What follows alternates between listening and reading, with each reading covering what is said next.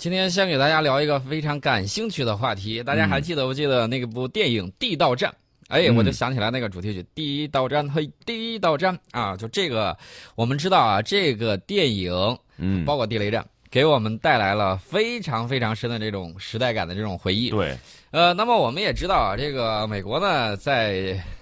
在遭到他的对手的时候，嗯，比如说越南，越南这个很擅长把我们这个东西学过去，本身这个东西包括地雷战都是这个学的怎么样？军教片学的很棒。然后呢，这个我们看一些游戏，比如说《使命召唤》系列的啊，比如说这个《武装突袭》系列的，它就有在地道里面进行战斗的这种场景。那么我们也看到了，进去之后那个感觉是相当相当的这个糟糕。而且呢，嗯我们也知道，我们地道战里面呢，当年是对付鬼子的，对付鬼子的这个地道战呢，通过不断的人民群众的不断的创造。然后呢，想出各种各样的办法，既能阻断毒气，也可以在里面呢对进入地道的敌人进行反杀。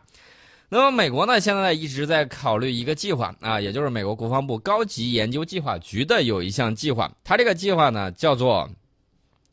把这个隧道战，嗯它它它不叫隧道它叫隧道啊，把隧道战纳入自己的战术工具中去，也就是说未来。啊，不光我们会挖地道，这个美国呢也会加入地道战的这个大军之中，啊，大家可以看啊，不管是在硫磺岛上还是在越南战场上，这个美军呢在这个地道战面前是损失惨重。嗯，那么现在呢，大家看到世界上有很多国家，这个因为这个打隧道的技术都比较高啊，所以说每一个它觊觎的这个地方啊，都有地道战的这个影子在。那么它现在呢？呃，包括之前曾经花费了大量的人力物力啊，去搞这个反地道战啊，既要监听底下哪有动静，然后又，啊，进行这个武器的这种开发，但是事实证明并没有占上风啊。那么美方呢，他有一个想法是什么呢？就是我要打不败你，我就加入你们，啊，哦他就想这个吧。所以说他希望，呃，利用别人的长处来武装自己。所以说呢，我以后可能会考虑构建这种战术隧道网络的可行性。然后呢，实现安全、快速响应的再补给。我们也知道，在这个巴以之间啊，嗯这个下面也有很多的这种各种各样的隧道，以军呢也逮了不少这种通过隧道来搬运物资的这种情况。嗯除此之外呢，我们看到在中东地区也有很多地方啊，包括这个正在打的这个也门胡塞武装跟这个也门政府军之间，他们的这个地道战也是有的啊，但是更多的是用作这个后勤保障的这个工具。那么在地面补给中断的情况之下，美军设想了这么一个方案，就是说我走地道啊，走专用的隧道。那么这个计划呢，定期是十五个月，要耗资一千一百万美元，评估钻孔或者是隧道方法的可行性啊，先评估一下，条件允许的情况之下，他就打算把这个战术隧道作为自己的新的这种工具。那么大家可能会问，嗯，按说美国工业界在这个造地铁方面是积累了相当深厚的隧道工作经验啊，这个是没有问题的。但是我要告诉大家的是，呃，美国工业界对这个不陌生，但是美国军界对这个东西很陌生啊，既缺乏开发这个隧道的相关设备，也缺乏就是说，在隧道作战里头，你指导原则是什么？然后呢，嗯你这个战术体系如何构建？然后后勤保障如何去走？如何去反这个入侵隧道的敌军？他没有这方面的这个相关的人才，在技术上也没有成熟的经验，所以呢，他也没有呃提供完好的这种后勤支持的这种理念。其实我告诉大家，大家可以去看有一个名胜古迹啊，这个名胜古迹很有意思，曹操做的啊，啊。最近我们一直在提到曹操，七十二遗种吗，不是七十二一种。曹操搞了有一个这个啊地下隧道嗯啊、具体位置我印象中应该是在安徽还是在哪个地方？这个是一处文物遗址啊，里面非常的宽，你从通过这个隧道，既可以平时把这个士兵啊储存在这个隧道这一头，然后呢必要的时候，比如说围城的时候，它可以运一部分士兵啊嗯，突然出现在敌军背后，然后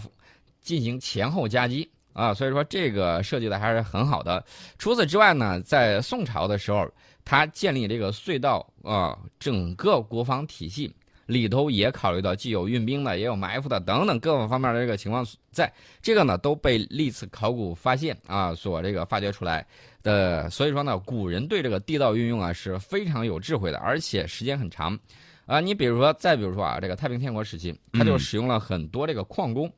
矿工在挖掘隧道方面有自己得天独厚的技术优势啊，呃，就等于说掘进，掘进之后呢，再用那个炸药把这个把对方的这个城池给攻陷。那么我们看到，在这个朝鲜战场上，我们的这个坑道作业啊，在这个上甘岭，我们保存了自己，然后有效的打击了敌人。所以说呢，这个东西很关键。这也就是美军啊，吃一堑长一智。大家一定要注意啊，美国有一个很好很好的优点，这个值得大家学习，就是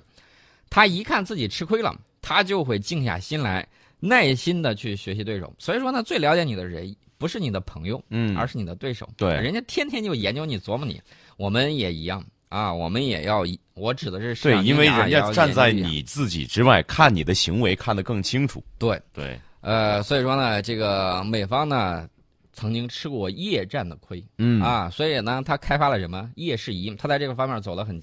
很靠前。嗯。那么我们看最早一代的啊红外线夜视仪，后来被证明这个东西不是特别安全，迅速变成了二代的那种微光夜视仪，然后到了这个三代，呃，美军呢还开发了一种四眼夜视仪啊，彩色的那个彩色成像的那个效果已经很棒了。呃，美方在这方面的这个成就呢是比较快的，而且那个东西还比较贵，一部这个好的这个夜视仪，二手的啊，嗯。价格在十万人民币以上嗯。一嗯，部，单兵的特别贵，对，二手的啊。嗯，那么夜视仪，大家可能会想，这个美方如此积极学习对手，那么他将来会不会把这个地道战也变成自己很有利的这个手段？我觉得也有可能啊，嗯啊。另外呢，大家也要注意，我们刚才说到夜视，有人想，那夜视仪这个东西价格比较昂贵，我们也看到了网上有很多这个视频啊，比如说这个两边突进的时候，呃，进行演习啊，然后有一方狂打闪光弹，结果带微光夜视仪那帮子就使劲儿在骂他。嗯啊，在 在黑暗的情况之下，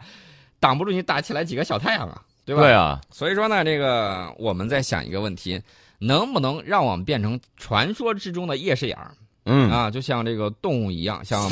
猫 头鹰或者是猫科动物一样，啊晚上就能看清你。那么在前几天的时候，看到一则消息，我当时还纳闷儿，还质疑，啊。这到底是不是真的？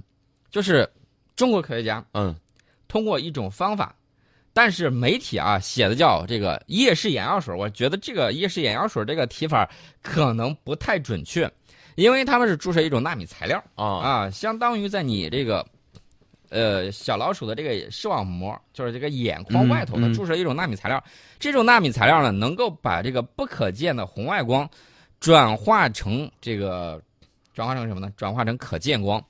那么有网友说，人类实现了滴眼药水就能夜视的梦想，我觉得这个说法不够准确啊，嗯因为它是一层纳米材料，而不是说你滴个眼药水就可以搞定了。那么这个不光是中国科学家，也有美国科学家在参与，通过给小鼠注射一种这个纳米材料，史上首次让哺乳动物看到了原本看不到的这种红外光。呃，那么对此。参与实验的中国科学技术大学的鲍进教授表示，要想实现人眼夜视，还有很长的路要走。但是此次发现有望带来治疗色盲症的眼药水，嗯也就是说，嗯那个红绿色盲，啊，哎，看红绿灯，他只能看哪个灯亮，大概记住哪个位置。你问他是红的还是绿的，他对，看不清。那分不清，分不清了嗯那么很多人小时候做过一种实验啊，就是你拿那个三棱镜，嗯让一束阳光通过的时候，哎，彩虹吗？对，就嗯彩虹棱镜嘛，就会变出从红到紫七种光彩。那么这些光呢，被称作是可见光。其实，在可见光之外，就是人可见的那种嗯光之外，还有很多肉眼你看不到的光。波长长于红光的一部分光是红外光或者是红外线。啊，网上有一种卖红外线望远镜的，你可以百分之百的确信他是在忽悠，他自己就不懂。红外线是人眼看不到的那一部分红光，嗯就是红光之外的那个部分。嗯人眼都看不到，你红外线望远镜，你拿着红外线管什么用啊？只有红外线夜视仪，这是一代的这个夜视仪，它才起作用。那么我们的六二式望远镜顶上有一部分，为了对付苏联的坦克上那个红外探照大灯，啊专门配备了一个膜，呃，就是一层。那个东西呢，通过那个镀膜就可以观测到对方红外探照，呃，红外这个嗯。夜视仪发出的那个探照灯的那个嗯。红外光，然后呢判断对方是否来进攻，这是当时的这个情况，而不是啊、淘宝上或者是大街上有人说，呃，打着这个什么苏联那个红星，然后宣称这叫红外夜视仪，我可以百分之百的告诉你啊，叫红外望远镜、红外线望远镜，嗯，百分之百的告诉你，全都是假的。嗯还有一些呢，这个激光，大家记得不记得那个红点儿啊、激光教鞭，啊就那个东西，有人说这叫红外线，这个你是看不到的，没有红外线，嗯，没有说人眼能够看到的红外线。对啊，大家要看到一定要那一束借助，红线，那什么叫红？那是一定是通过仪器才能看到的。那叫红色吸光灯。啊，给大家简单的说一下这么日常生活中大家可能会碰到的一些情况啊。那么，对于已经能够把视野扩展到宇宙的人类来说，看到我们身边的这个红外光，一直是一个可望而不可及的梦想。除非你花几千块钱买这个红外 红外呃望远不是红外望远镜，我都被带偏了。红外线夜视仪，你只有通过这个东西才能够实现。那么，中国科学技术大学官方网站当时宣布的这个消息是什么呢？就是中国科学技术大学生命科学与医学部薛天教授研究组与美国的马萨诸塞州州立大学学院的这个韩刚教授研究组合作，通过给小鼠视网膜注射纳米材料，首次实现了动物裸眼红外光感知和红外图像视觉能力。由于此前呢，人们常用红外夜视仪的工作原理就是通过探测感知红外光，实现夜间观测的这个效果。呃，大家可以看啊，这个夜视眼药水不是真的研究出来了，而是要了解注射的这种纳米材料。其实这种发现呢，是一一定程度上机缘巧合了。之前中国科大生命科学院执行这个院长薛天和从事新材料研究的美国马赛诸塞呃马萨诸塞州州立大学韩刚教授合作的时候，了解到了一款能够改变红外光波长的纳米材料。那么在随后的实验里面呢，长期从事视觉研究的薛天教授呢，就想到了能否把这种纳米材料应用到动物的视网膜，让嗯动物可以看到这个红外光。然后呢，科学家就用一种注射器把这个纳米材料注射到了小鼠的视网膜里面啊。这个小老鼠它毕竟不是人类，它不会告诉你，啊，我看见红外光没有？不是这个杰瑞啊，嗯 猫和老鼠里面的那个杰瑞，它不是杰瑞，它不会说话，它怎么能够让小鼠明确的告诉人类我看见了？那么这个就需要通过实验。实验之中呢，科学家会观测到红外光对小鼠脑电波的影响。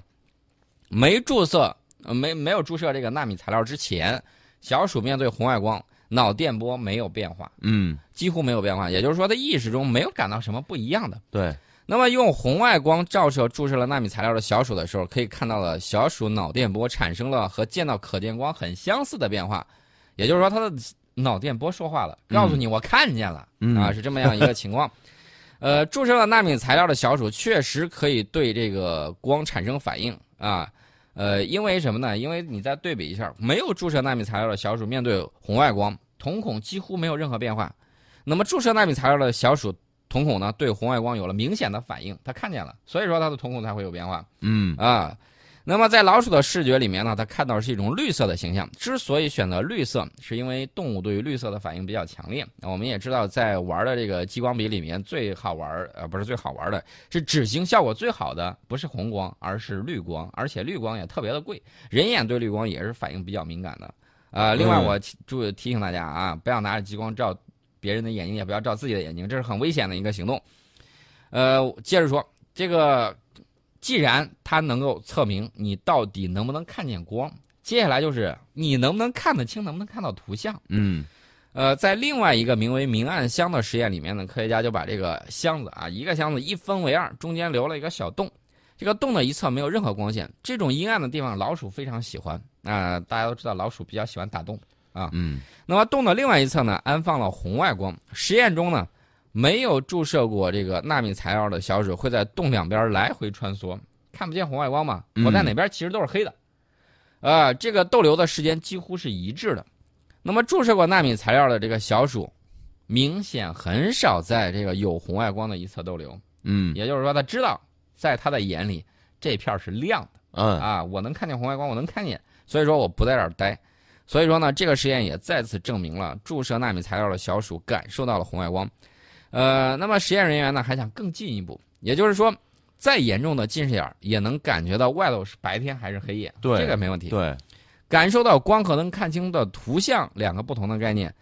科学家希望知道小鼠能不能看到图像。那么这个什么办法呢？嗯，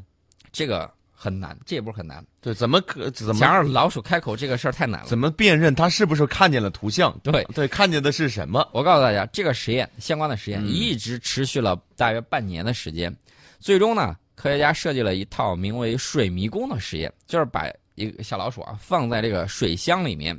小老鼠就会拼命的游泳，以免被淹死。但是箱子里的水被染成了白色，嗯，这个小鼠呢看不到隐藏在水面下的一个救命平台。嗯水箱里面有两个通道，这个通道上呢分别有一个红外光照射的图案。每次实验中，隐藏的救命平台都固定于图案的下方。通过反复实验，小鼠很快学到了救命的平台位于固定的图案处，因此无论实验人员把图案和平台放在哪个通道，这个小鼠都能够准确地找出正确的通道和救命平台。此外呢，这个实验人员多次改变了这个红外光打出的图案。呃，注射纳米材料的小鼠都都能够啊在实验中做出相同的反应，也就是说，小鼠的反应证明注射纳米材料之后，它们确实能够分辨出红外光的图案，啊，这是这样的这个情况。那大家可能会问，那没有注射的那小老鼠在水里头，那那还用说吗？它都看不见，它怎么下去啊？这个就不用去实验了，这个大家也很明确，啊、大家要知道啊，人的视网膜结构和小鼠的视网膜结构是非常相近的。啊，理论上这项技术是可以转化到人类身上，但是要是真正实现这个梦想，还有很长的路要走。啊，且不说人们是否真的需要夜视功能啊，这个你注射之后，你可以是可是一直保有这个功能的。嗯你一直保有这个功能，说明什么样的问题？呃，满世界嗯，红红外光很多，对，然后你就不用睡觉了。你就看不见了，呃，不是看不是见什么 不是看不见。都能看见。你。什么都能看见，你就跟那个就是我们看电影上一道道红线，然后我们要过，呃，还不是那种。那防盗的那种。它它这个红外眼看看东西的时候就比较吓人了。那能看见什么比如？说我看我有这个红外眼儿，我看吴楠的时候，呃，可见光范围吴楠是一个整体的这个形象，对吧？嗯。如果是在红外线阶段，我一看吴楠大脑这块儿很热哦，啊，然后它有一个成像，热成像吗？呃热成像，嗯，呃然后再看吴楠的心脏，砰砰砰，对，然后是一块红的，然后能看见我这个整个的血流的血液流畅度，呃，那个不知道能不能某一。根血管能不能堵，有没有堵塞？啊。但是我可以明确的告诉大家，如果你有这个能力的话，你再去看的时候，它传感过来的这个辐射的这个红外线嗯。啊，那个看起来感觉是不一样。啊，所以说这个这个还是比较吓人。有点可怕啊。我认为什么样的情况更合适呢？也就是说，开发出来一种就是这个纳米材料做成的这种眼镜，嗯让它精确的成像到你自己的这个眼上。嗯，摘掉这个材料的时候，摘掉这个眼镜纳米材料的眼镜，你就看见了隐形眼镜，也可以，嗯，隐形眼镜也可以。隐形夜视仪，哎，我觉得这个效果很好嗯啊。这个对于以后包括我这个特种部队来说，或者其他方面，有很好的这个作用。哎，这个其实得靠技术来实现了，因为大家都知道，其实这个一般的眼镜是我们戴在脸上哈，嗯，然后隐形眼镜戴在眼睛上，但是一般经过特制的眼镜，像运动眼镜，然后这个部队用的眼镜，它都经过特殊材料固定的，对，所以你这个隐形眼镜怎么保证它不掉是吧？你打着打着跑着跑着，呼掉了，一眨眼掉了。那么理论上这种材料嗯是对人有效的。那么研究团队呢，计划先在狗身上开展进一步的实验。呃，因为这个人戴上现有的红外夜视仪之后呢，人眼的常规视觉会受到不同程度的影响。那么实验证明呢，这种新材料就是这个纳米新材料，可以在感知红外光的同时保持常规的视觉。大概十周之后，这种夜视能力消失，小鼠正常视觉没有受到影响。呃，这款新技术呢，目前来看，嗯可以为这个色盲症患者提供巨大的帮助。对，其实某种意义上讲啊，嗯我们看不见红外光也是一种色盲。我们不可能看见所有的光，人的眼睛、嗅觉、人的五官是有局限的。，对，这个世界可能不是我们看到的和闻到的这个样子。有些动物嗯看到的跟我们看到的图像就不一样，大部分动物都是色盲啊。是，呃，但是他们看见的这个光的这个波段，可能有的比我们感知的要敏锐。嗯呃，这个把红外光呢变成可见光的技术，也可以把色盲症患者看不见的光变成他们能够看到的光。所以说，从这个角度来说，也会未来啊给色盲症患者带来福音。是。其实我们现在看，我们经常搞的各种颜色的搭配啊，什么装修装饰啊，有可能在能看见很多很多颜色的人眼里看了，这什么玩意儿？啊，这不好说哈。